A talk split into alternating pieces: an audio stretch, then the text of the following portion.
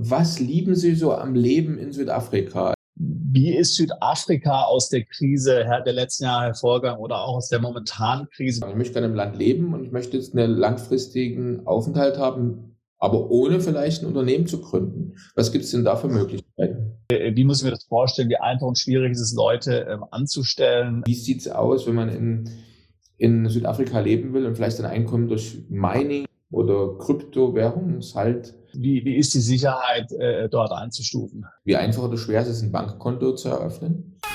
Perspektive Ausland. Der Podcast für Unternehmer und Freiberufler, die es ins Ausland zieht. Egal ob Steuerplanung, Auslandsfirmengründung oder Lifestyle-Fragen. Hier geht's jede Woche zur Sache. Und hier sind deine Gastgeber, Daniel Taborek und Sebastian Sauerborn. Heute sprechen wir über Südafrika und auch über die Frage, was reizt eigentlich an Südafrika? Welche Gründe könnte es für Privatiers, Unternehmer, Freiberufler geben, als Wohnsitz oder Unternehmenssitz Südafrika ins Auge zu fassen? Und in den letzten Jahren sind ja immerhin mehr als 8000 Deutsche alleine nach Südafrika ausgewandert. Hinzu kommen noch Schweizer und österreichische Bürger, die auch zu unseren Mandanten gehören. Es kamen aber auch fast 10.000 zurück. So müssen wir heute mal darüber sprechen, was hat Südafrika zu bieten, zu wem passt es, zu wem vielleicht eher nicht. Und dafür haben wir zwei Experten eingeladen, den Herrn Leistner und den Herrn Kettlut. Herzlich willkommen bei uns. Stellen Sie sich doch bitte unseren Zuschauern und Zuhörern einmal kurz vor. Wenn ich anfangen darf, ich heiße Christoph Leistner, bin ähm, gebürtiger Südafrikaner und aber auch Deutscher, Bürger, also Kind äh, von Einwanderern nach dem Zweiten Weltkrieg. Ich lebe mein ganzes Leben lang hier in Pretoria und bin seit so fast 35 Jahren lang Anwalt, habe viele Jahre lang Strafverteidiger gemacht und äh, aber die letzten ungefähr zwei Jahrzehnte gebe ich mich aus als der Anwalt der deutschen Gemeinde und äh, betreue sehr viele Fälle, die einen Bezug zu Deutschland haben und von daher auch also Deutsche, die sich hier niederlassen wollen. Klasse, vielen Dank. Herr Kettelhut, bitte. Ja, äh, mein Name ist äh, Uli von Kettelhut. Ich bin auch geboren in Johannesburg in Südafrika. Auch meine Eltern sind äh, damals sogar separat ausgewandert. Die haben sich hier kennengelernt in Johannesburg und bin hier aufgewachsen, hier zur Schule gegangen. Bin äh, Wirtschaftsprüfer, also Chartered Accountant, äh, South Africa. Ich war dann nach meiner Ausbildung fünf Jahre in Berlin, unter anderem auch bei der Treuhandanstalt in der Zeit, als die Spannungen in, in äh, Deutschland waren. Äh, also spannend äh, in dem Sinne, dass äh, Ost und West zusammengewachsen ist. Und äh, ich habe meine Frau dort kennengelernt, die ist aber Südafrikanerin und bin deswegen dann wieder zurückgewandert. Und bin seit 1996 wieder in Südafrika, war jahrelang in der Industrie tätig als Financial Director von einer Engineering-Gesellschaft, äh, die auch also mit deutschsprachigen äh, Eigentümern, äh, die, die deutschsprachige Eigentümer hatten und habe mich dann selbstständig gemacht und, und bin seit fast äh, über fast 15 Jahre als, als Steuerberater sozusagen tätig, obwohl es diesen Steuerberater als, als Beruf so in diesem angelsächsischen Raum nicht so gibt oder nicht so verbreitet ist wie, wie in Deutschland. Aber wir machen, wir betreuen Mandanten. Ich sage mal so, wie in Deutschland ein Steuerberater Mandanten betreut. Also wir machen Buchhaltung, wir machen Bilanzen, wir machen, wir helfen bei Mergers, Acquisitions, alles Mögliche. Wir sind also vielseitig aufgestellt und arbeiten dann halt mit, äh, mit Chris Leistner zusammen und betreuen so auch deutsche Mandanten, die hier Immobilien haben oder auch andere mittelständische Unternehmen, die hier Projekte haben, die wir dann betreuen. Vielen Dank für die, für die Vorstellung. Jetzt äh, ist vor allem, war für mich interessant, dass Sie sagt, Sie sind schon mal sozusagen nach Deutschland und dann trotzdem sind sie wieder zurückgegangen nach Südafrika. Also irgendwas äh, muss ja auch für sie sehr, sehr interessant und angenehm sein in diesem, in diesem Land. So aus der Ferne hat man natürlich so seine Vorstellung von, von dem Land, also was man so hört, auch Merkwürdigkeiten Also das einzige Land, glaube ich, das ich kenne, das drei Hauptstädte hat beispielsweise, aber wahrscheinlich gibt es noch viele, viele andere Dinge, die vielleicht anders sind in Südafrika und trotzdem einen bestimmten Reiz haben. Vielleicht können Sie unseren Zuschauern und Zuhörern am Anfang mal ein bisschen plastisch machen. Für Sie, was lieben Sie so am Leben in Südafrika? Also was, äh, wie kann man sich das Leben in Südafrika vorstellen? Was ist, äh, was könnte ein Grund sein, dort leben zu wollen? Übrigens, wenn du keinen unserer interessanten Podcasts mehr verpassen willst, dann klick jetzt gleich auf Abo und besuch uns doch mal auf unserer Webseite www.perspektiveausland.com. Da gibt es übrigens auch alle Podcasts als Video zum Ansehen und du kannst uns dort deine Fragen, Kommentare oder Vorschläge für neue Sendungen hinterlassen. Bis bald. Also ich glaube, zum einen ist es das Wetter natürlich. Also wir haben vor allen Dingen, glaube ich, in Johannesburg das ziemlich das beste Wetter der Welt. Wir haben 200 Sonnentage im Jahr. Wir haben keine äh, Luftfeuchtigkeit oder sehr wenig. Wir haben eine sehr angenehme Wärme und wir haben halt auch keinen Schnee oder sowas. Im Winter wird es aber trotzdem kühl, aber ich sag mal selten unter 0 Grad. Also es ist, es ist sehr angenehm hier zu leben. Und ich glaube, was mich besonders äh, reizt, sind die, die Weite. Man lebt nicht auf engem Raum, wie, wie ich das in Berlin gewohnt war, wo du, äh, also wo man aufeinander wohnt sozusagen, sondern ich habe ein angenehmes Häuschen mit meinem Schwimmbad und meiner Sauna etc. Und das äh, kann Golf spielen und solche Sachen. Und die Lebensunterhaltskosten sind meiner Meinung nach äh, erheblich geringer als sie beispielsweise in Europa sind. Äh, das fängt an, also bei, bei den Häusern oder bei den Immobilien oder Mieten. Und äh, ich sag mal, die ganze Versorgung auch Essen und so ist, glaube ich, billiger als in Europa. Ja, und es gibt halt auch viel zu sehen, also Sehenswürdigkeiten, also Tiere, Parks, Beaches und so weiter gibt es auch alles Mögliche, was man erleben kann. Danke. Herr Leister, vielleicht können Sie noch was. Ja, äh, ich weiß nicht, ob ich noch viel hinzufügen kann, aber außer dem, äh, dem Wetter und äh, der, ähm, dem, dem, dem, vielen Platz, de, den wir haben, ähm, heißt es auch, dass unsere Gesellschaft besonders, ähm, wie soll ich sagen, aufgeschlossen und dynamisch sein soll. Also ich habe einen Bruder, der bereits über 30 Jahre lang in ähm, in, in Deutschland äh, lebt und ist hier, also will jetzt als Rentner wieder zurückkehren hierher oder großenteils, weil er sagt, also in Europa findet er alles viel mehr eingefahren und äh, ja, weniger dynamisch und weniger ähm, Raum für, für Veränderung und Erneuerung. Das äh, scheint mir auch ein Grund zu sein, warum äh, die deutschen Mandanten, deren Anträge ich hier betreut habe, sich gerne hier niederlassen.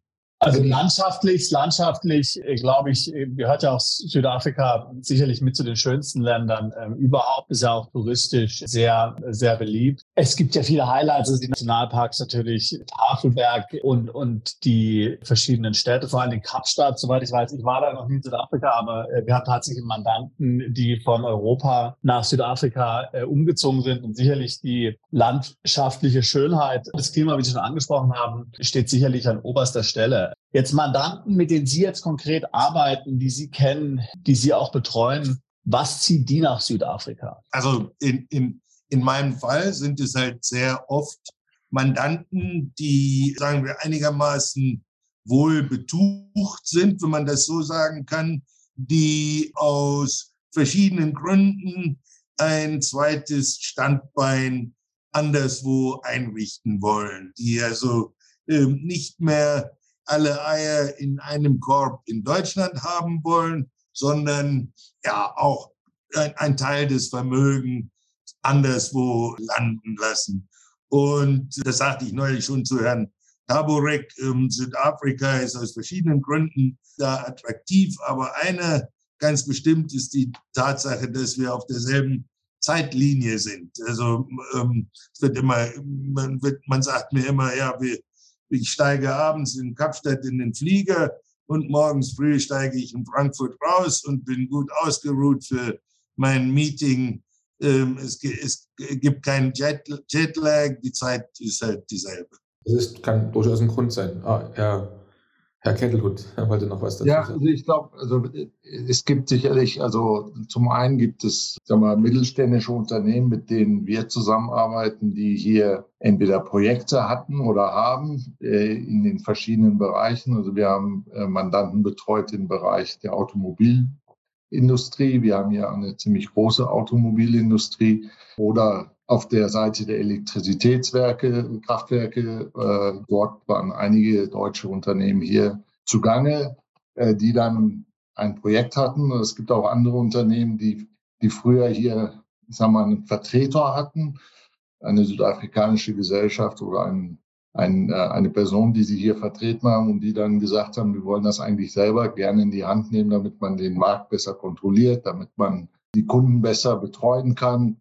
Und sicherlich ist dort immer eine Sache, die mitschwingt oder eine Überlegung, die dabei ist, dass natürlich von Südafrika aus man den ganzen afrikanischen Kontinent eigentlich bearbeiten kann und, und bearbeiten und bearbeitet wird. Und äh, das sind viele Überlegungen von, von Unternehmern, die sagen, in Südafrika kann ich mir eine gute gute Foundation sozusagen bauen. Die Flugverbindungen sind gut, die Infrastruktur ist, ist relativ sehr gut. Mit Banken und so weiter kann man gut arbeiten. Unser Steuersystem ist, ist relativ also stabil. Man weiß, äh, wo, woran man ist.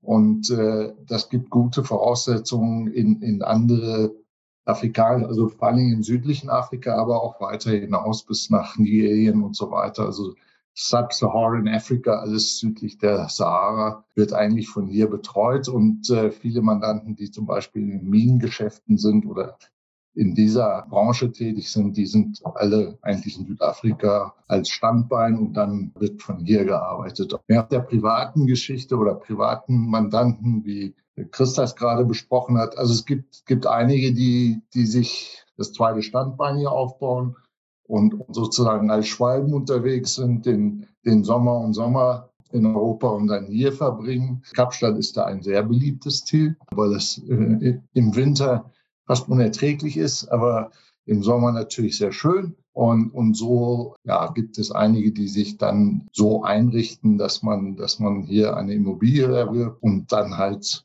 so handelt. Jetzt die letzten Jahre, da gab es jetzt ja doch etliche Verwerfungen äh, global. Also wir hatten die Corona-Krise, jetzt haben wir natürlich hier Krieg, Krieg in der Ukraine. Also die Welt scheint laufend in der Krise zu stecken. Jetzt gibt's davon, wenn man die Länder anschaut, äh, Länder, die haben ähm, große Nachteile, zum Beispiel China. Wir wissen, China, die, die Wirtschaft ähm, hat stark zu leiden, natürlich aufgrund der sehr strengen äh, Covid-Policies. Andere Länder haben dadurch gewisse Vorteile. Also wir haben vor kurzem mit jemandem zum Thema Türkei zum Beispiel gesprochen.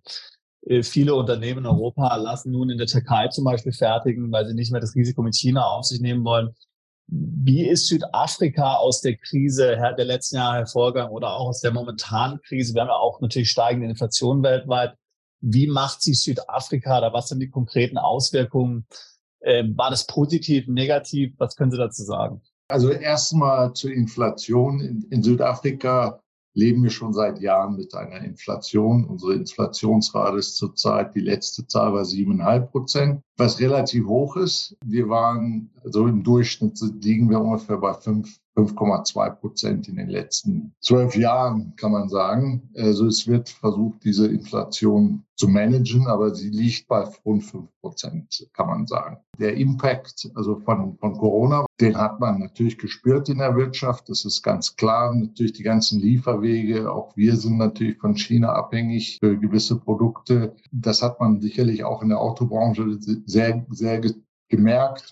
Das ist das eine. Und das andere ist natürlich, wir, wir sind als Wirtschaft, zum einen haben wir sehr stark das Minengeschäft, also Rohstoffe, die wir, die wir äh, verkaufen. Ich sag mal, die, die Ukraine oder der Krieg in der Ukraine hat sicherlich unser, unser Steinkohle geholfen, weil die auf einmal wieder gefragt war oder gefragt ist. Es hat aber es hat uns nicht so schwer tangiert, vielleicht wie, wie es in Europa, weil, weil, wir, weil wir halt nicht vom Gas abhängig sind. Also die, die hauptsächliche Stromerzeugung ist hier aus, aus Steinkohle. Von daher haben wir nicht diese, diese Inflation, die auf uns zukommt wegen, wegen, wegen der Energiekosten, aber wir haben halt die weltweite Inflation, die uns auch trifft. Ja, das kann ich vielleicht dazu sagen. Ich glaube, dass, dass der andere Vorteil für uns war eigentlich Brexit in dem Sinne, dass, dass wir jetzt vor allen Dingen auf dem Agrarmarkt mehr Sachen jetzt nach in die in die United Kingdom verkaufen, was wir ich sag mal, früher gab es die Apfelsinen aus, aus Spanien und jetzt kommen sie aus Südafrika, weil sie halt billiger sind. Interessant, denn so habe ich gar nicht gewusst und ich bin gerade im UK, ja. Mir ist aufgefallen vor kurzem, dass Blueberries, also Blaubeeren, habe ich ja. in Südafrika gesehen im Supermarkt, ja.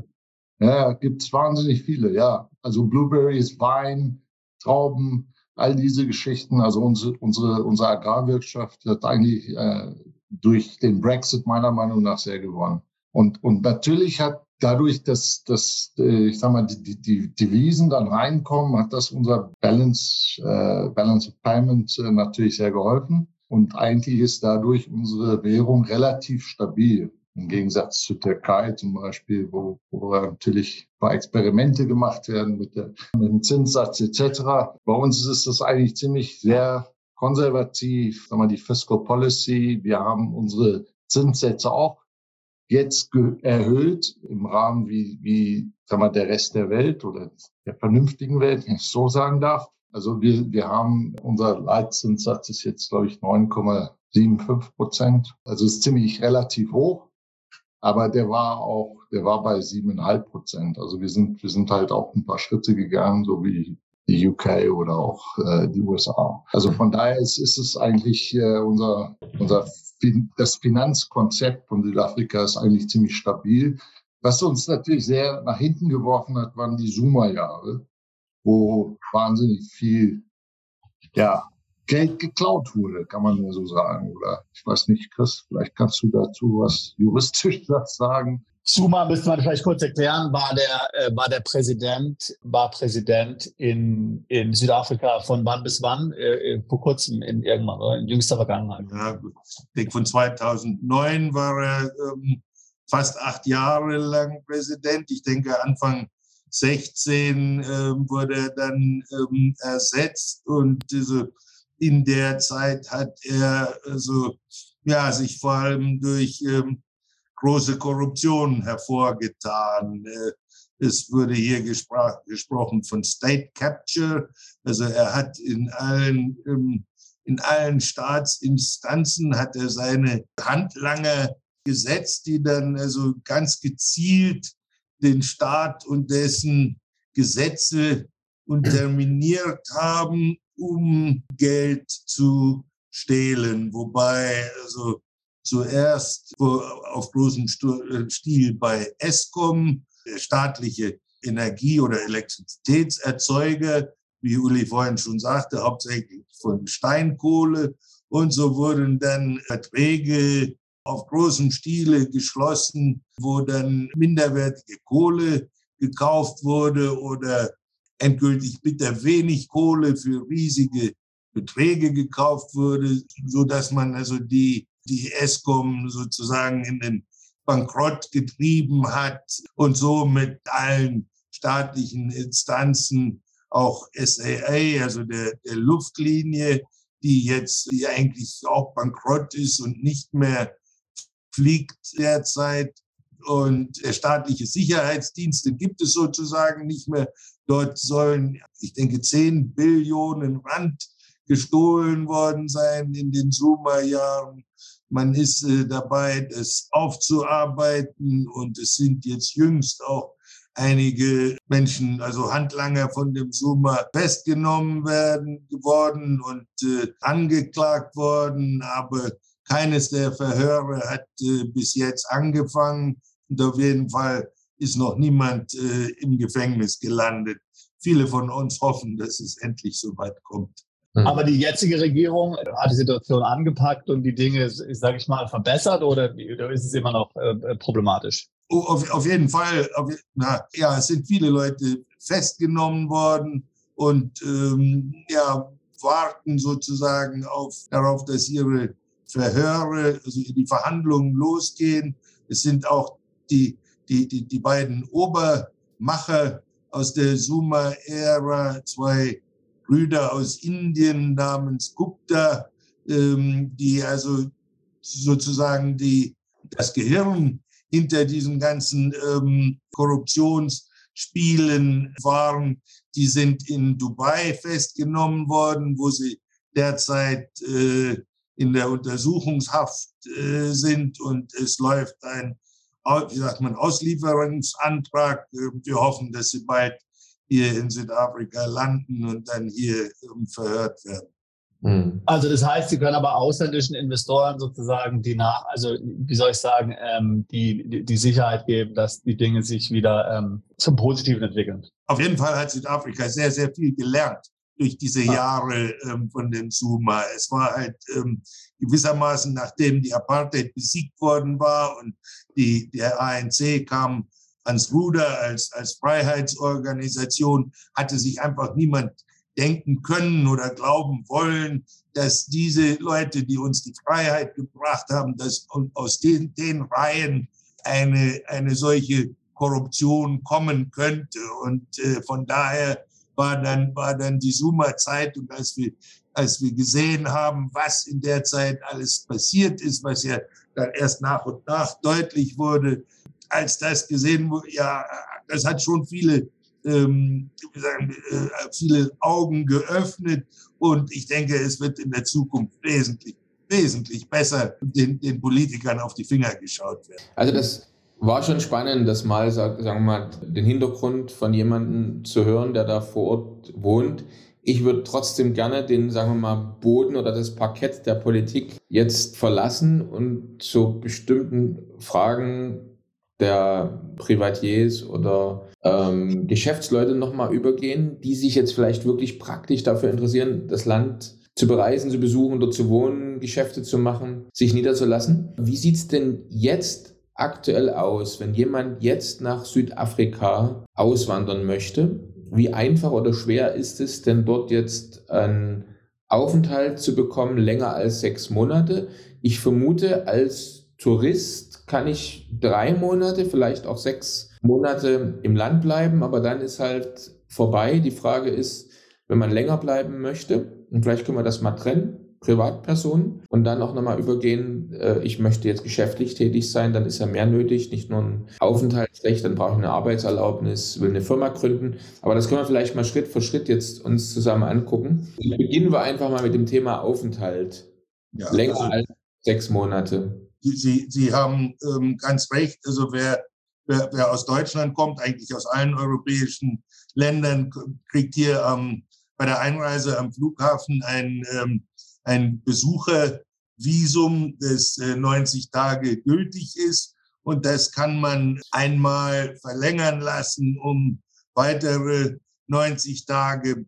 Aber leider ist, äh, man kann es nicht anders sagen, unser Innenministerium, the Department of Home Affairs, ist relativ hoffnungslos. Es äh, sind vollkommen überlastet und die Anträge werden leider nicht so schnell be bearbeitet, wie das sein müsste. Mit der Folge, dass wenn man, also wenn man auf 30 Tage gekommen ist, äh, Verzeihung, auf 90 Tage ein Visum bekommen hat und das ähm, verlängern will auf 180 Tage, kann man nicht sicher sein, dass man das rechtzeitig die Verlängerung bekommt, weil die Bearbeitungszeit so lange ist. Und es kann also sein, dass man dann nach 90 Tagen wieder, wieder ausreisen muss, damit man keine Einreisesperre bekommt, obwohl gegen die kann man auch äh, Berufung einlegen. Aber es, also auf jeden Fall ist unser ähm, Department of Home Affairs, wo die Aufenthaltstitel vergeben werden,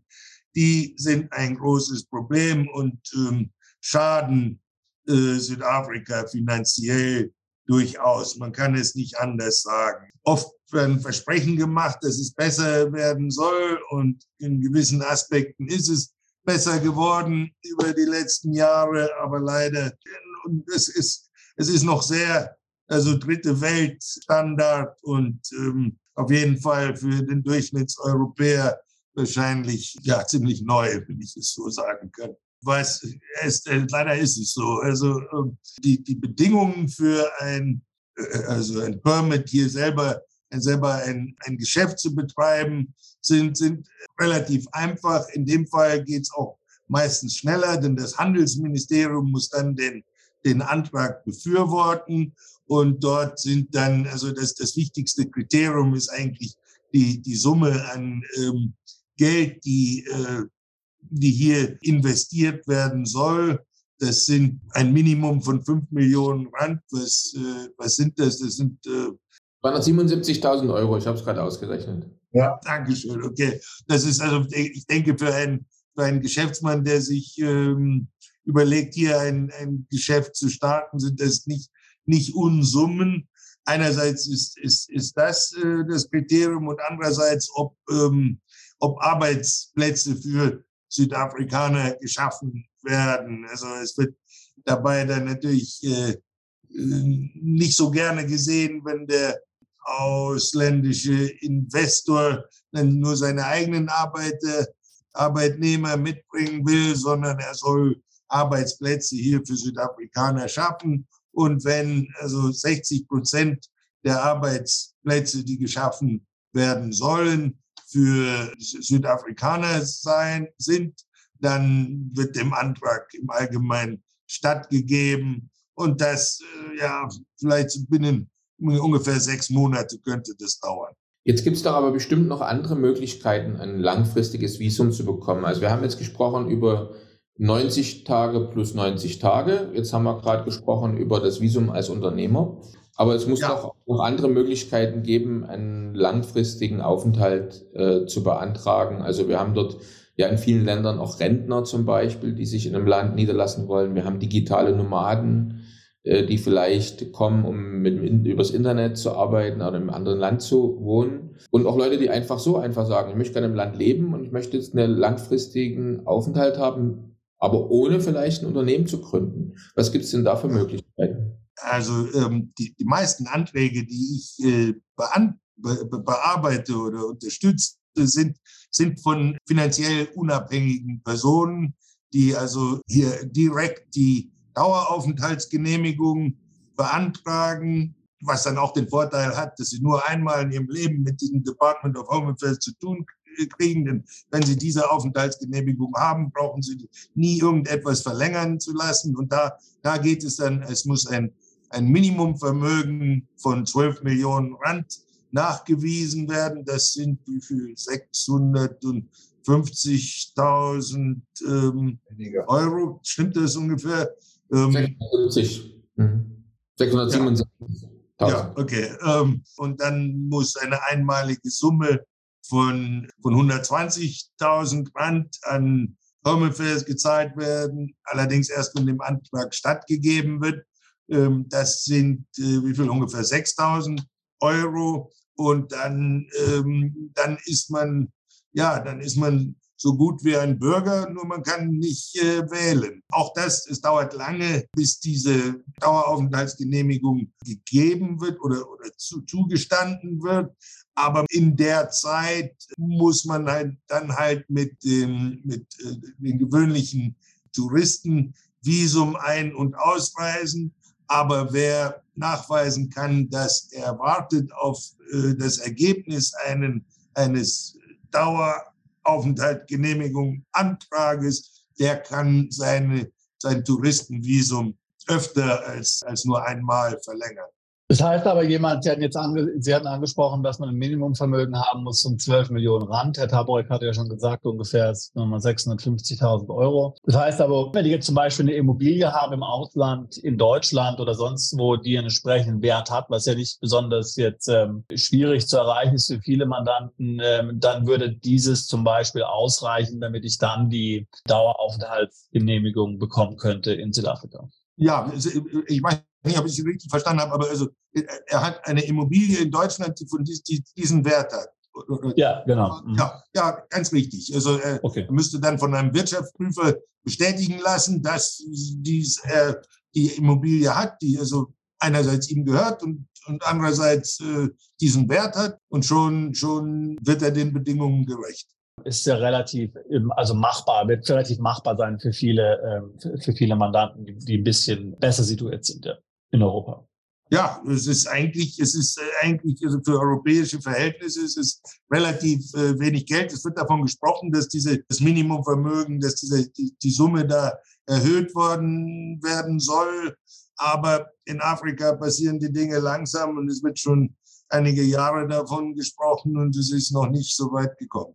Ich habe jetzt auch tatsächlich vor kurzem mit einem Mandanten gesprochen, ähm, der ist aus Deutschland und er hat jetzt eben, und das geht natürlich vielen so, äh, äh, dass in der Zeit jetzt durch Corona dieses Ganze von zu Hause aus arbeiten und über Zoom arbeiten doch ganz neue Dimensionen angenommen hat und auch in Deutschland, was ja doch ein konservatives Land ist und wo es immer wichtig war, dass man sich auch persönlich trifft, dass man Präsenz zeigt, sich die, die, die Situation doch deutlich gelockert hat. Und insofern jetzt auch viele von zu Hause ausarbeiten können, auch langfristig. Äh, äh, und, und man sich jetzt natürlich sagt, wenn man als Freiberufler, weiß weiß ich, Berater, Softwareentwickler äh, oder, oder anderweitig ähm, hier freiberuflich tätig ist, man das letzte jetzt schon überall in der Welt machen kann, weil es eben bei den Kunden in Deutschland so akzeptiert wird. Dieser Mandant hat gesagt, okay, also ich wollte schon immer mal in Südafrika leben, mir gefällt dieses Land wahnsinnig gut, ich bin dort, war da öfter im Urlaub und das ist genau, was er gemacht hat. Er ist also dort oder, oder ist dabei, das gerade zu tun, äh, mit seiner Familie bei nach Südafrika zu ziehen,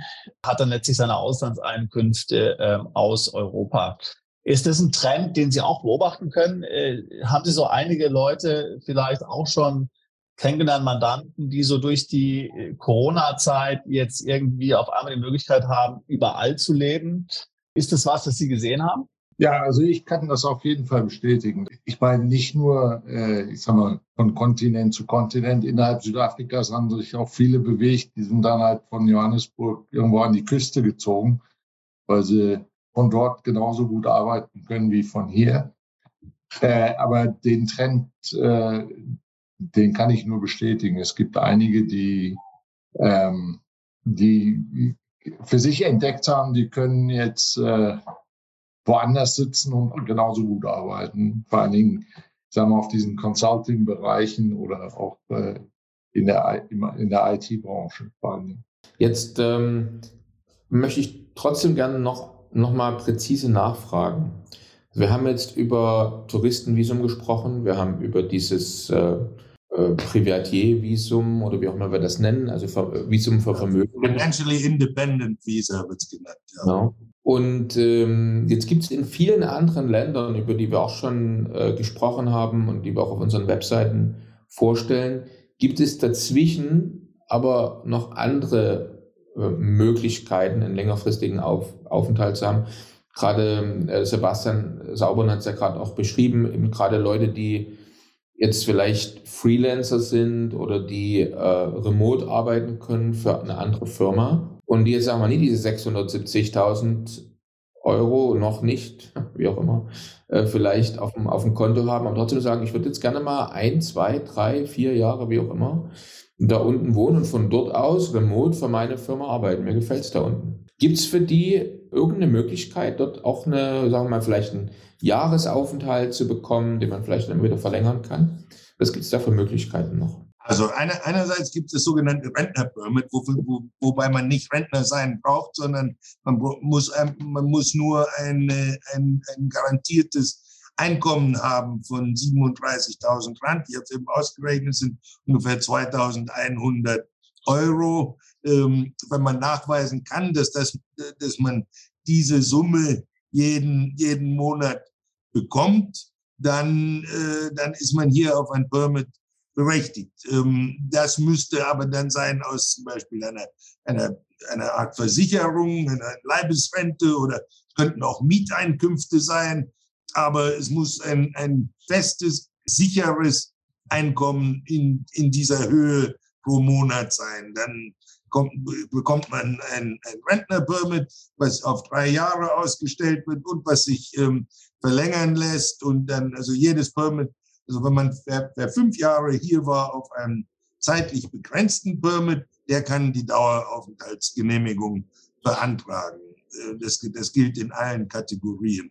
Das Beispiel, was Sie jetzt nannten, Herr Taborek, da, äh, davon hat gewissermaßen diese, diese Person, die, die Sie an, oder die, die Sie schilderten, der also sich äh, hier einfach ein paar ähm, Jahre aufhalten will, äh, davon hat Südafrika sehr wenig, wenn er nicht, ähm, wenn er nicht einiges, einiges Geld hat. Also, also das würde ihm schwerfallen, hier ein Visum zu kommen. Allerdings, wir sehen öfter, dass ähm, Firmen in, im Ausland hier Töchter gründen und dann ähm, Arbeitnehmer hierhin äh, ver, sagen, versenden. Es ist, es ist äh, leicht und, und nicht kostspielig, hier eine Tochtergesellschaft zu gründen. Und in dem Fall ähm, wird dann die, die Entsandt, der entsandte Arbeitnehmer wird, äh, solange er in, weiterhin in Europa oder im Ausland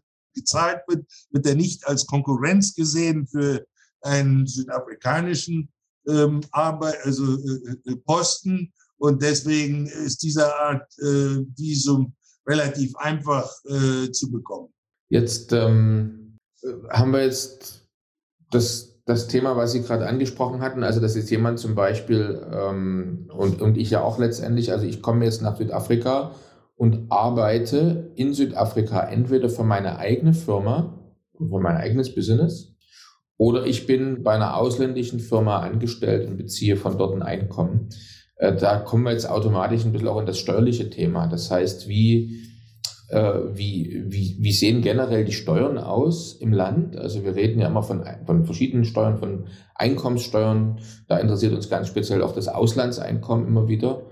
Aber vielleicht auch Kapitalerträge, äh, die wir dort mit dazu packen können. Also alles das vor allem, ich bin im Land, aber beziehe mein Einkommen, äh, wie auch immer, aus dem Ausland. Wie sieht es denn da steuerlich aus? Ab wann muss ich eine, wer muss eine Steuererklärung abgeben, wenn er im Land wohnt? Reicht es da, sich nur aufzuhalten im Land? Oder? Also ja, also, also hier wird unterschieden, ich weiß nicht, ich kenne mich da in, im deutschen Steuerrecht nicht so gut aus, muss ich gestehen, aber hier wird unterschieden, also wenn Sie permanent, also so ein, ein Visum bekommen, mit den, was weiß ich, 800, 650.000 äh, Euro oder was auch immer, und Sie also ein permanent einreisen können ohne ein sozusagen Besuchervisum, heißt das noch lange nicht, dass Sie hier steuerpflichtig sind. Also das muss man trennen. Also hier hat man diese, diese Fünf-Jahres-Regel, ob Sie hier permanent wohnen und äh, also diese ich glaube, ähnliche Regeln gibt es also ziemlich weltweit, je nachdem, wie sie in diesem Fünfjahreszeitraum sich hier aufenthalten, äh, kann es sein, dass sie dann hier permanent, also hier steuerlich auch pflichtig sind. Wenn sie immer rein und raus äh, wandern und nicht permanent, gibt's also gibt's ja diese verschiedenen Tests, die 180-Regel, 180-Tage-Regel, die Drei-Jahres-Regel, die Fünf-Jahres-Regel.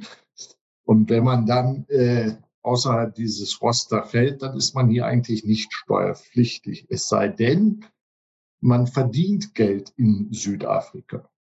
Und das ist natürlich auch eine spannende Frage, wenn Sie auf dem Internet irgendwie Beratungen machen, wo findet diese Beratung statt? Findet die in Deutschland oder auf der griechischen Insel statt oder findet die in Südafrika statt? Und ich glaube, das ist vielleicht auch ein Vorteil, den wir haben. Diese Grauzonen sind noch grau bei uns. Von daher, wenn Sie es steuerpflichtig machen wollen, dann können Sie das hier gerne machen. Aber es ist halt ja, sehr schwierig, das nachzuvollziehen, wo, die, wo diese Leistung erbracht wird.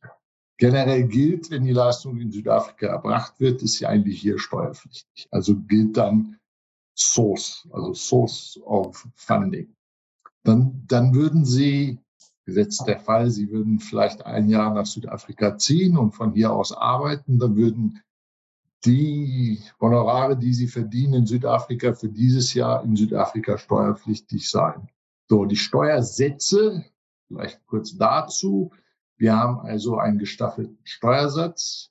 Äh, ich glaube, wie in vielen Ländern. Also wir haben eine Progression. Äh, ungefähr bis zu 80.000 Rand im Jahr sind sie steuerfrei. Äh, und dann setzt der Steuersatz an. Bis zu 45 Prozent ist der Spitzensteuersatz. Und äh, ja, also ich glaube, Sie müssen ich habe es irgendwann mal ausgerechnet, es ist wahrscheinlich wieder äh, anders, aber ich glaube, es sind ungefähr sechs Millionen Rand müssen sie verdienen im Jahr, wenn sie beim Spitzensteuersatz sein wollen. Als, als Person. So, die Firmen haben andere Steuersätze. Die Firmen haben generell, also wir haben Einkommensteuer, momentan 28 Prozent ist die, die Einkommensteuer für Firmen, also Profit. Äh, dieser wird reduziert ab nächsten Jahr auf 27 Prozent. Und dann haben wir noch eine Dividendensteuer, also wenn Sie Dividenden ausschütten, von 20 Prozent. Also die ist halt nur fällig, wenn Sie Dividenden ausgeschüttet haben. Ich weiß, mit Deutschland haben wir ein Doppelbesteuerungsabkommen. Wenn, wenn Sie von einer südafrikanischen Tochter nach Deutschland eine Dividende ausschütten, brauchen Sie nur siebeneinhalb Prozent Dividendensteuer zahlen. Aber da müssen Sie halt gewisse Voraussetzungen erfüllen. Aber es gibt dort eine Möglichkeit, das zu reduzieren. Ich weiß es nicht, wie es zum Beispiel in Österreich oder Griechenland aussieht oder anderen Ländern. Das müsste man, müsste man dann eruieren. Die andere Frage war Kapital, Kapitalerträge. Also Kapitalerträge sind, waren lange nicht zu versteuern in Südafrika. Das fing an, äh, glaube 2010 oder sowas, dass man Kapitalertragssteuer ins Gesetz gebracht hat. Und äh, es passiert wie folgt. Als, als äh, Privatperson ist es so, wenn Sie, was weiß ich, ein Grundstück hatten und Sie haben auf dem Grundstück eine Million Rand Profit gemacht, dann wird 40 Prozent von diesem Profit zu Ihren steuerlichen Einkommen dazu addiert und darauf zahlen Sie dann maximal 45 Prozent. Bei den Gesellschaften, mhm. wenn die Gesellschaft das Gleiche hat, wird nicht 40 Prozent, sondern 80 Prozent von dem Gewinn dazu addiert und darauf dann die 28 Prozent Gewinnertrag, also Gewinnsteuer erhoben. Das heißt, äh, für Gesellschaften ist der Steuersatz etwas höher als für Individuos. Und es gibt, äh, es gibt ein paar Ausnahmen, zum Beispiel äh, die Primary Residence, also wenn Sie eine, eine, einen, Ihren Wohnort haben, wo Sie wohnen, wobei im Steuergesetz nicht verankert ist, was das bedeutet. Das heißt, Sie könnten das auch, das Objekt vermieten, aber Sie können nur eine Primary Residence haben. Wenn Sie die verkaufen, ist, äh, haben Sie einen Freibetrag von 1,5 Millionen Gewinn, der nicht zu versteuern ist. Aber es gibt, es gibt natürlich viele Ausnahmen und viele äh, Variationen, aber das ist generell, äh, wie Kapitalerträge versteuert werden. Sehr interessant. Ähm, Herr Kettlert, ich, ich wollte jetzt noch mal kurz auf das Thema ähm, eingehen, äh, was Sie zu Anfang erwähnt hat. Ich, ich hatte das auch mal gelesen, wie das funktioniert mit, für, für die Ausländer. Und ich wollte mal Sie jetzt fragen, ob ich es richtig verstanden habe. Also, also mein Verständnis ist folgendes. Wenn jetzt jemand eben so eine Daueraufenthaltsgenehmigung hat und dann sich also in einem Fünfjahreszeitraum mehr als 915 Tage in Südafrika aufhält, dann ist er ab dem sechsten Jahr für sein Welteinkommen äh, in Südafrika steuerpflichtig. Allerdings nicht während der fünf Jahre, sondern erst ab dem sechsten Jahr. Außer er ist dann im sechsten Jahr mehr als 330 Tage außerhalb von Südafrika, dann fängt die fünf Jahre von vorne an. So ist es. Ja, ja, genau so ist es. Ja, ja. Das, genau, das, das, das heißt also, wenn jetzt jemand ähm, wie Sie natürlich schon gesagt haben, ähm, wenn jetzt jemand natürlich Einkünfte hat aus Südafrika, ich sage mal zum Beispiel Mieteinnahmen oder hat dann ein lokales Gewerbe, dann ist natürlich immer in Südafrika steuerpflichtig, das ist mir klar. Aber angenommen, wir hätten jetzt jemanden, ähm, der ist jetzt äh, zum Beispiel ein Deutscher, äh, der hat jetzt irgendeine Firma, ähm, ich sag mal, was weiß ich, in England oder in Malta, äh, diese Firma schüttet ihm Dividende aus. Und er ist eben in Südafrika im Grunde genommen während fünf Jahren äh, mehr oder weniger äh, permanent, dann ist im Grunde genommen diese Dividende dann in Südafrika steuerfrei und wäre ab dem sechsten Jahr dann, wäre er dort dann unbeschränkt steuerpflichtig, müsste dann versteuern, außer er ist eben dann ab dem sechsten Jahr praktisch gar nicht in Südafrika, dann geht's von vorne los. Genau so ist es, ja. Nee, völlig richtig. Insofern ist es natürlich dann interessant, also sehr interessant natürlich für, für Mandanten, die Auslandseinkünfte haben. Mir ist klar, was Sie gesagt haben zu diesen Grauzonen. Das ist natürlich in vielen Ländern eben so eine Grauzone, wenn man jetzt dann vor Ort arbeitet als Freelancer und sich dann anst und, und auch wenn es für eine, für eine ausländische Firma ist, dann ist natürlich die Frage, liegt da eine Betriebsstätte vor, äh, ist es da steuerpflichtig? Also das ist in vielen Ländern so. Man darf sich ja, glaube ich, nicht der falschen Sicherheit hingeben und jetzt hier sagen, wenn man vor Ort wirklich arbeitet, ist es tatsächlich steuerfrei. Also wie Sie schon gesagt haben, ist eine Grauzone, aber wirklich verlässlich und belastbar, nach meiner Ansicht, ist es nicht. Ja. Nein, da, da, da will ich Ihnen recht geben. Ich glaube, man kann nur sagen, Ihr Mandanten oder der Mandant sollte irgendwo das versteuert haben, dieses ja. Einkommen. Dann ist er vielleicht auf der sicheren Seite. Wenn er sagt, es wird in Malta versteuert, dann ist es in Malta versteuert. Und dann kann man ja immer sagen, es, es ist, da ist sein, sein steuerlicher Wohnsitz und von daher ist es dann kein Problem.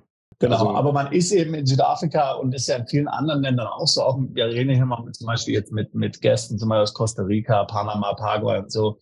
Dass im Grunde viele Dinge dann einfach in vielen Ländern ja auch noch nicht definiert sind. Ja, eben wie schon gesagt, so eine Grauzone. Aber man muss im Grunde damit realistisch umgehen, ja. Und, und also man kann zwar sagen, okay, gut, also äh, ich sehe das so, wie ich das sehe, aber auf keinen Fall sollte man jetzt meinen, dass es per Gesetz tatsächlich expresses Verbis tatsächlich steuerlich befreit ist, ja, sondern eben äh, das ist ein bisschen so Auslegungssache, würde ich mal sagen. Absolut, absolut. Vielleicht äh, nur um das zu komplettieren von der, von der steuerlichen Seite her, wir haben natürlich auch Mehrwertsteuer hier. Unser Mehrwertsteuersatz ist 15 Prozent, wobei natürlich eine, eine interessante Grauzone ist äh, der Export von Leistung, also Beratungsleistung zum Beispiel, wenn ich jetzt Sie in Deutschland oder in der UK beraten würde, gibt es zwei Meinungen, die großen Big Four oder die sagen, da müssen Sie Mehrwertsteuer drauf verlangen, weil ich die Leistung hier erbracht habe. Die andere Meinung ist, ich habe die Leistung exportiert und deswegen ist es mit null Mehrwertsteuer zu belegen. Generell gilt, wenn Sie eine Gesellschaft haben in Südafrika, zum Beispiel wenn Mandanten eine Gesellschaft gründen, was weiß ich, ein Haus zu kaufen oder was immer, und Sie haben einen Umsatz von mehr als eine Million Rand im Jahr, müssen Sie sich anmelden für, für die Mehrwertsteuer. Mhm. Aber es ist das klassische, also Mehrwertsteuer-Wettsystem. Wir hatten vor Jahren, also ich glaube vor 30 Jahren hatten wir das, also das andere System, dieses GST-System, aber wir haben also Value-Added Taxation. Mhm. Äh, wie ist denn das jetzt? Ähm, äh, also es ist ja durchaus vorstellbar, äh, ich, ich, ich würde jetzt ja mal annehmen, wir kommen sicher gleich mal zu sprechen, dass das Lohnniveau in Südafrika deutlich niedriger ist. Also man könnte sich jetzt durchaus vorstellen, dass man sagt, man eröffnet dort als Unternehmer im, im Dienstleistungsbereich, weiß jetzt ich, man ist jetzt irgendwie im Online-Marketing-Bereich oder im Softwareentwicklungsbereich tätig. Man eröffnet dort ein Büro, ein kleines, also eine kleine Gesellschaft, hat da so ein Team, vielleicht mit Mitarbeitern, die dann auch Leistungen erbringen, letztlich für Kunden, die jetzt eher im Ausland sind, also in, das heißt äh, in der, in, in der westlichen Welt, Europa, USA und so weiter und so fort. Wie, wie arbeitgeberfreundlich ist denn das Klima denn? Also wie hoch sind so die, die Personalkosten, die Lohnnebenkosten? Äh, wie muss ich mir das vorstellen? Wie einfach und schwierig ist es, Leute äh, anzustellen? wie ist das in Südafrika? Die Lohnnebenkosten sind eigentlich ziemlich niedrig in Südafrika. Wir haben, wir haben also keine, äh, keine großen Sozialversicherungsbeiträge. Sie sind auch nicht verpflichtet, an irgendeiner, also Retirement Fund zu gehören, etc. All diese Sachen sind nicht verpflichtend. Sie müssen auch nicht an eine, eine Medical Aid, äh, brauchen Sie auch nicht äh, Ihren Arbeitgebern äh, Arbeitnehmern zu geben. Das heißt, die, die Lohnnebenkosten sind eigentlich sehr, sehr gering im Vergleich zu Europa. Das ist also zumindest das, was, das wir immer wieder erfahren. Es gibt, Sie können, also wenn Sie, wenn Sie jemand, ich sag mal, nur als Beispiel, wenn Sie jemand 10.000 Rand im Monat zahlen, sind Sie maximal bei 10 Prozent Lohnnebenkosten dabei. Hm. Maximal. Also es sind in der Regel wahrscheinlich weniger.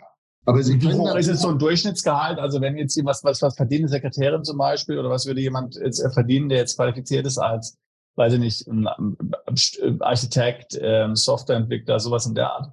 Also das, das Problem in, in Südafrika ist, wir haben, äh, da, da sprachen Sie, Herr Tabak, schon davon, dass, dass auch viele wieder auswandern.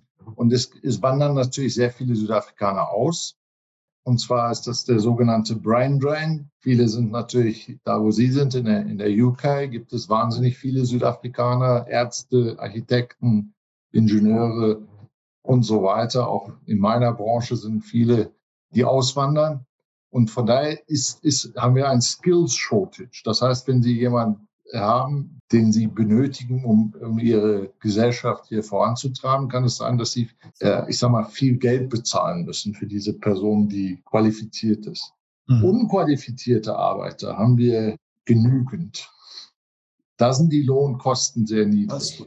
Einerseits, also die Lohnnebenkosten sind nicht äh, sehr hoch, aber also von der, von der Gesetzgebung, der Arbeitsgesetzgebung, da ist, äh, da ist es, es ist nicht sehr arbeitgeberfreundlich. Also man, man kann zwar sehr leicht einen, einen Arbeiter ähm, einstellen, aber ihn ähm, äh, wieder loszuwerden, das ist äh, weniger, weniger einfach. Aber vermutlich lässt, oder soweit, soweit ich das beurteilen kann, lässt sich das mit, mit der Situation in Deutschland ähm, vergleichen. Jetzt äh, zum Thema Gesetzgebung, hm. ähm, was auch viele unserer Mandanten interessiert, wenn sie in ein anderes Land auswandern, ist, wie steht das Land zum Thema Kryptowährungen?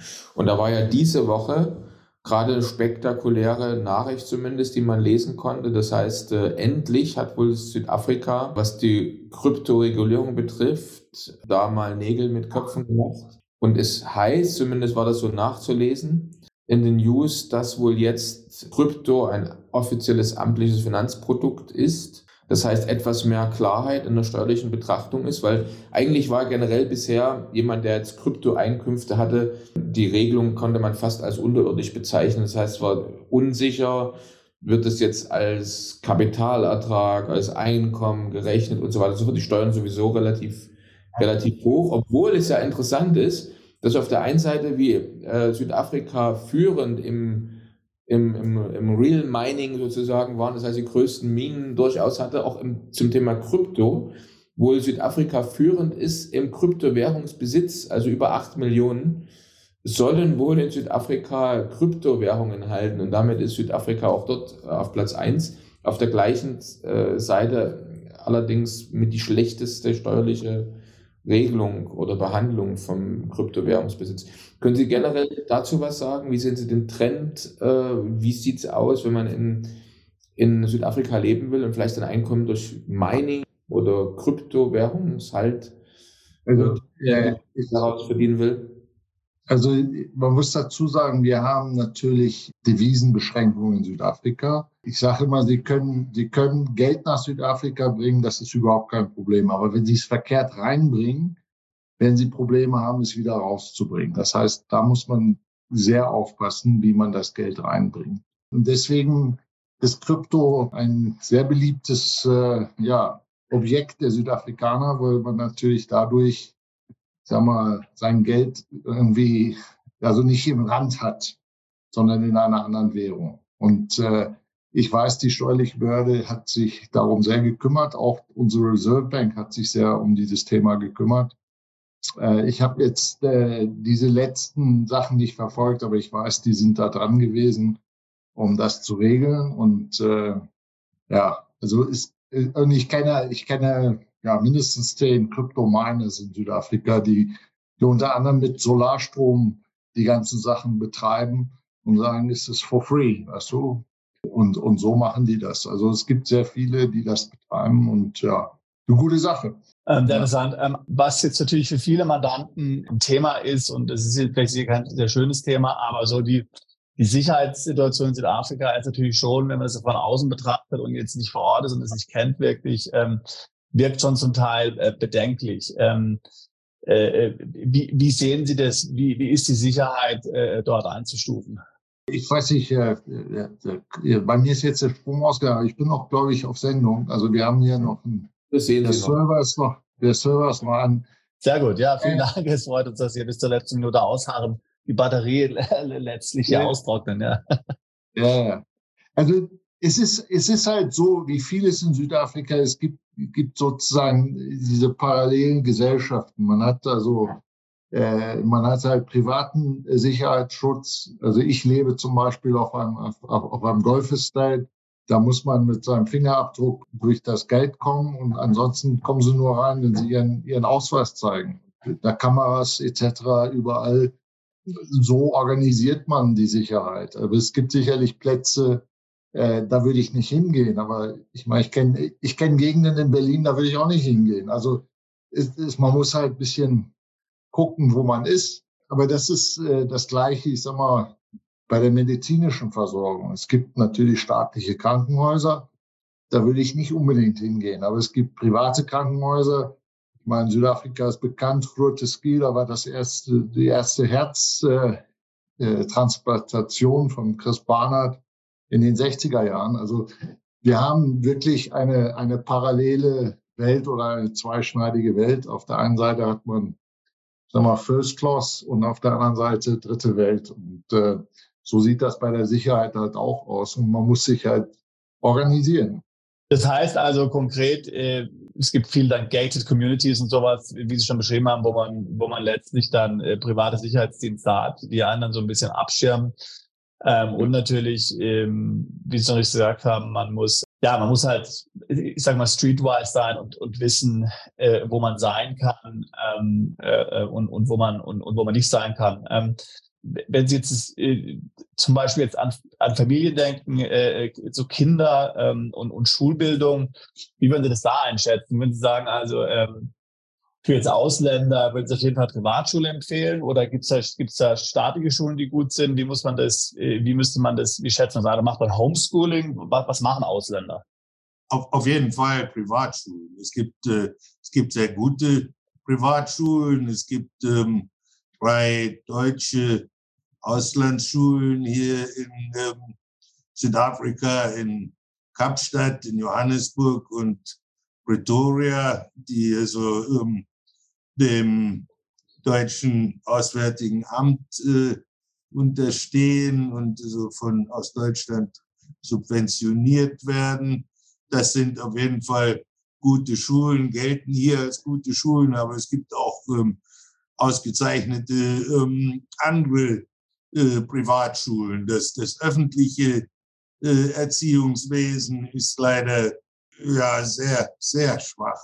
Aber das käme kaum in Frage für Investoren, die sich hier niederlassen, zu gedenken. Ja, also dem will ich, will ich 100 Prozent beipflichten. Und äh, äh, das ist auch wieder diese, ich sag mal, diese parallele Gesellschaft. Die haben, die haben also öffentliche Schulen, die wirklich nicht sehr gut sind und sie haben viele ähm, private Schulen, die wirklich top sind. Und das, das Gleiche gilt dann auch für Universitäten und äh, generell das Bildungssystem.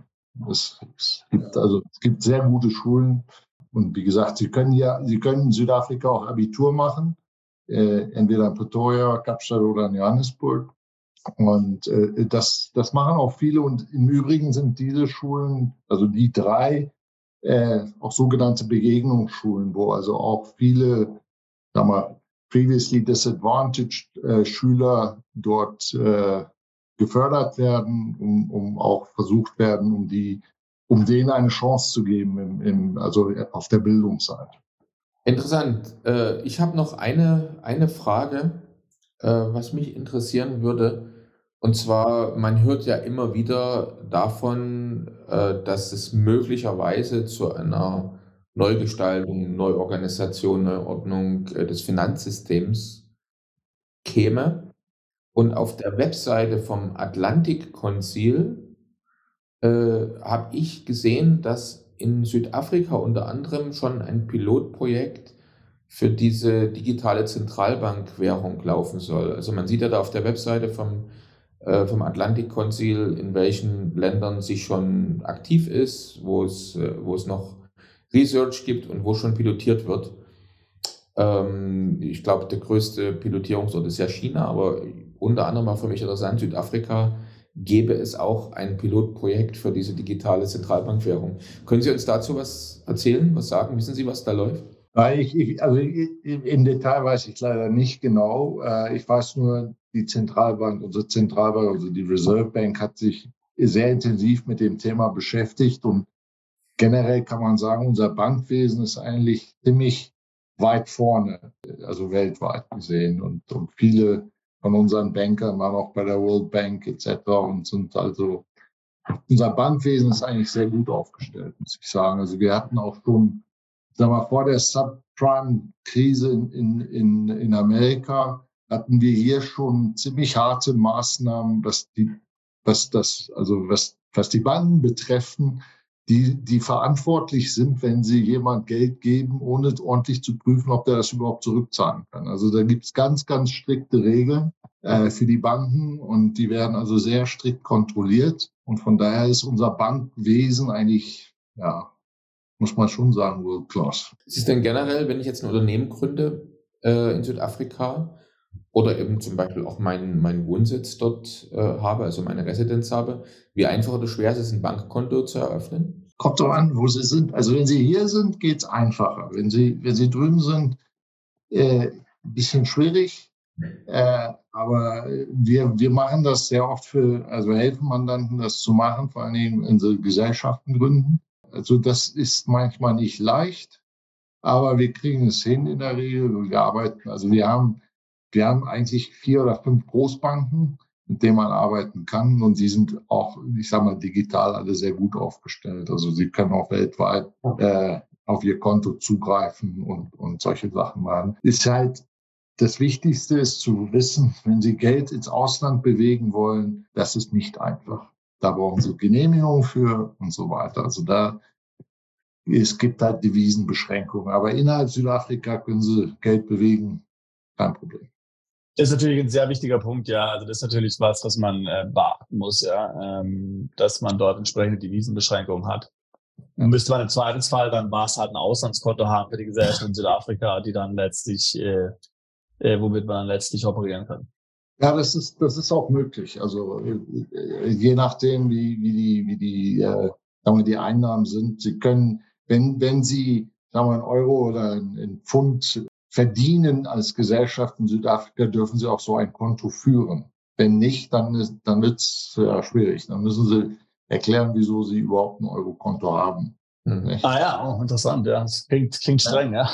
Ja, nee, nee, das ist sehr streng. Das Bankwesen ist streng. Das muss man sagen. Da, da wird aufgepasst. Deswegen ist es umso für mich unbeschreiblich oder un, unfassbar, was unter Zuma passiert ist, wie viel Geld das Land verlassen hat, obwohl man diese Reserve Bank hat. Also es sind Milliarden ins Ausland verschwunden. Und da räumt man jetzt halt auf und versucht das Geld auch zurückzubekommen von diesen Gebrüdern, die Herr das Leistner von geredet hat, die in Dubai festgenommen worden sind. Also es gibt wahnsinnig viel südafrikanisches Geld, das in Dubai gelandet ist und das wollen wir gerne zurückhaben. Verständlich. Ja, das kann ich mir vorstellen. Wir haben immer so äh, unsere Rubrik kurze Frage, kurze Antwort, so unsere drei Schlussfragen. Und ähm, zum Beispiel, wenn jetzt jemand nur sehr kurz mal nach Südafrika kommen würde, was muss man unbedingt gesehen haben beim Kurzaufenthalt? Für mich einer, der noch nie in Afrika war, man muss einen Elefanten gesehen haben. Punkt. In freier Wildbahn. Nehmen Sie dem zu, Herr Leistner? Ich würde sagen Kapstadt. Äh, ich sitze zwar in Pretoria, 1500 Kilometer weit weg davon, aber Kapstadt ist die schönste Stadt des Universums. Absolut. Es ist einfach wunderschön. Ich bin leidenschaftlicher Rotweintrinker. Es ist da voller Weinfarmen. Also äh, Kapstadt ist, ist, ist eine Traumstadt. Ich würde zu gerne dort leben, aber nun hat sich, hat sich äh, mich das Leben hierher verschlagen, aber ich bin gerne im Urlaub dort. Auf jeden Fall, so muss man Kapstadt gesehen haben. Ah, gut zu wissen. Gibt es denn jetzt so das, das typische Nationalgericht? Also wenn ich jetzt da mal im Restaurant bin, was muss ich unbedingt mal bestellt und probiert haben? Ja, äh, nicht unbedingt im Restaurant, aber, aber Biltong muss man gegessen haben. Biltong ist eine Art ähm, Trockenfleisch, ähm, ist vergleichbar mit dem amerikanischen Jerky Meat, aber wesentlich besser. Es wird ein paar Tage, also kriegt viele Gewürze und wird ein paar Tage in, in bewegende Luft gehangen und ähm, ist dann vergleichbar vielleicht mit einem, mit einem Schinken, aber also, ja, schmeckt äh, sehr, sehr gut und ist auf jeden Fall empfehlenswert. Ja, ich, vielleicht kann ich so als Ergänzung geben, es gibt sehr gute Restaurants in Südafrika, aber hierzulande wird viel, was wir nennen, gebräut. Also Barbecue, jeder hat, mhm. äh, äh, ist, das Fleisch ist relativ günstig hier und ist auch sehr gut und, und äh, gibt auch gutes Chicken und solche Sachen. Und äh, also in der Regel wird hier viel Barbecue gemacht oder wir sagen Dry. Ein Land für Veganer. Ja. okay. So, äh, eine letzte Frage noch. Also, welchen Fehler sollte man als Deutscher unbedingt vermeiden, wenn man nach Südafrika kommt? Ja, man sollte die Einwanderung nicht ohne Anwalt versuchen. Da sehen Sie mal, das klingt. ja, also ich, ich, würde, ich würde sagen, das Wichtigste ist, Sie, wie, wie ich schon vorhin gesagt habe, Sie können Geld nach Südafrika bringen, aber wenn Sie es verkehrt reinbringen, haben Sie Probleme, es irgendwann mal wieder rauszuholen. Und da müssen Sie unheimlich aufpassen. Es geht, Sie müssen auch, wenn Sie, wenn Sie eine Firma äh, gründen, die muss dann auch, also die Anteile müssen dann auch als Non-Resident erstmal abgestempelt werden von der Bank. Das vergessen viele. Und dann, wenn sie die Firma verkaufen oder eine Dividende ausschütten wollen und man hat das nicht gemacht, damals bei der Gründung, hat man Probleme. Also das sind so kleine Sachen auf der, auf der Devisenseite, wo man aufpassen muss. Waren doch mal ein paar gute praktische Ratschläge. Vielen Dank. Dann, ähm, wenn jetzt Zuschauer, Zuhörer von uns äh, mit Ihnen persönlich in Kontakt treten möchten, weil Sie weitere Frage, Fragen haben, wie kommen Sie am besten oder wie können Sie am besten mit Ihnen in Kontakt kommen? Ja, über E-Mail oder per Telefon. Und wir blenden beides ein am Ende. Ja, ja. ja jederzeit gerne. Ja, dann bleibt mir einfach nur noch zu sagen, vielen herzlichen Dank äh, an Sie beide, Herr Leisten und Herr Kettelhut. Es war sehr spannend, wir haben viel dazugelernt. Es hat mich wirklich sehr gefreut, mit Ihnen dieses Gespräch heute zu haben. Ja. Vielen Dank, ja. das war interessant. Ja, vielen Dank. Ja, war interessant. Ja. ja, vielen Dank. Danke und danke, danke für die, dass es lange geklappt hat. Danke, schönen Abend noch wieder. Bis zur nächsten Folge von Perspektive Ausland, der Podcast für alle Unternehmer, die es ins Ausland zieht.